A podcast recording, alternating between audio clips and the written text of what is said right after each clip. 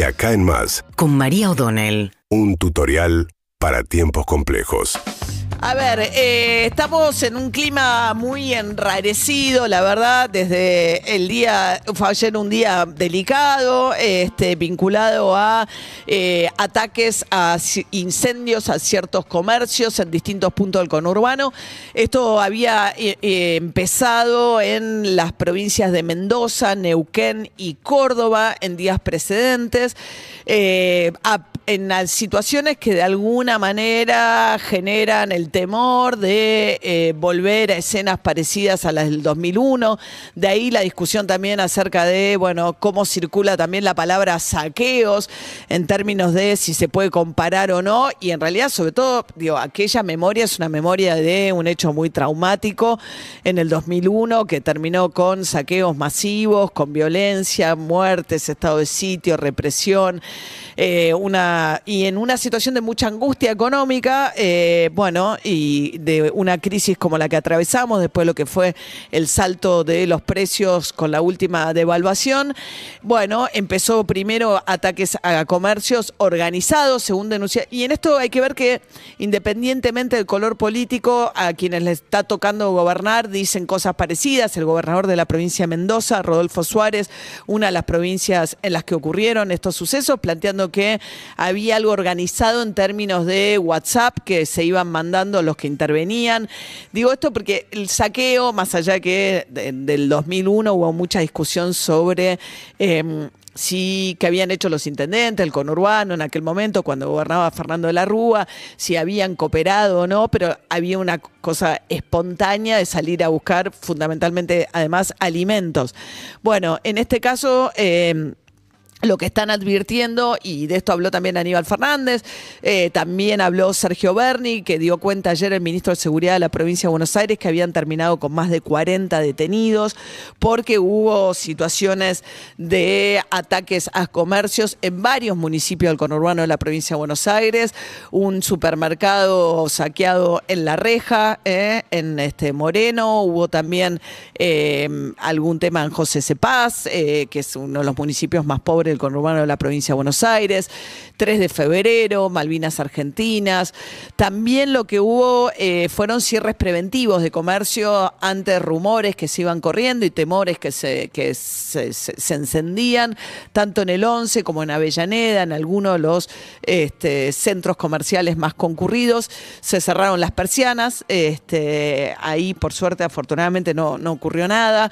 Juli Rofa hace un ratito estaba nuestro móvil en En el sur de la ciudad de Buenos Aires, con un supermercado donde habían entrado a robar eh, y finalmente se, pero que digamos no, la situación no pasó a mayores, de hecho el supermercado después siguió funcionando, pero bueno, hay una advertencia de parte de, las este, autoridades eh, de la las también de la ciudad de Buenos Aires porque en esto insisto digo a los que les toca gobernar en situaciones eh, tan delicadas eh, tienden a ser mucho más prudentes. Patricia Burrich la candidata de Juntos por el Cambio que formó parte del gobierno de la Alianza en el 2001 planteando que si la situación se descontrola el gobierno tiene que apelar al Congreso para tener estado de sitio que es cuando se suspenden las garantías constitucionales.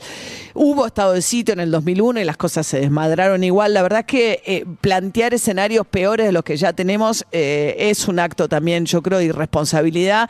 Eh, y de hecho, el propio Guillermo Montenegro, que es el intendente del PRO de Mar del Plata, planteando también la preocupación por lo que circula Digo, hay hechos, la vocera presidencial Gabriela Cerruti dijo que a través de redes sociales eh, le responsabilizó a la libertad de, a la libertad avanza, al partido de Javier Milei y particularmente a Javier Milei por la reproducción en redes sociales de imágenes que dijo que eran falsas.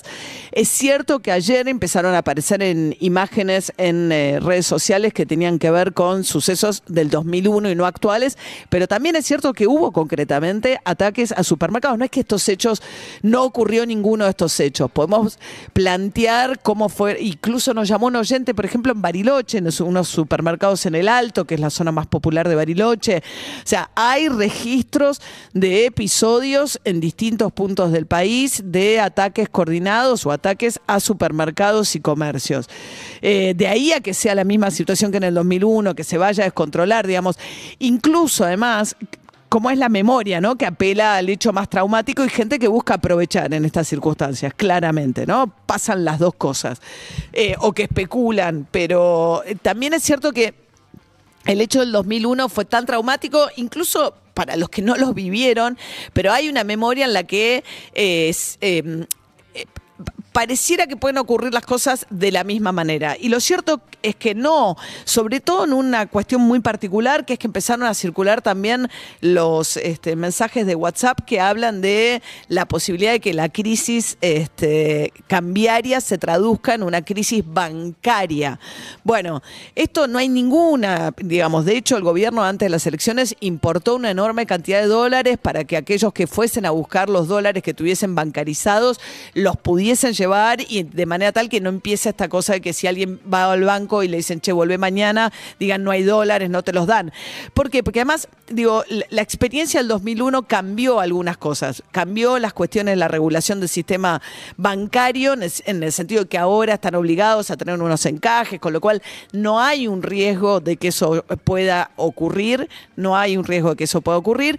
Y con relación a la situación social, claro, vos tenés una red social mucho más amplia que es fruto también de la crisis del 2001. Ahora, la situación es delicada, hay episodios que están ocurriendo, el gobierno dice que tiene la situación este, monitoreada, bajo control, de hecho, por ejemplo, pasó ayer, estaba también el móvil de Juli Rofo en la 1114, que es este, el barrio, la villa, el barrio popular, que está frente a la cancha de San Lorenzo, ahí en el Bajo Flores, donde los propios vecinos advirtieron esta suerte de robo piraña eh, de los que, y apareció la gendarmería y con la custodia de la gendarmería lograron este, que esto no, no ocurriera.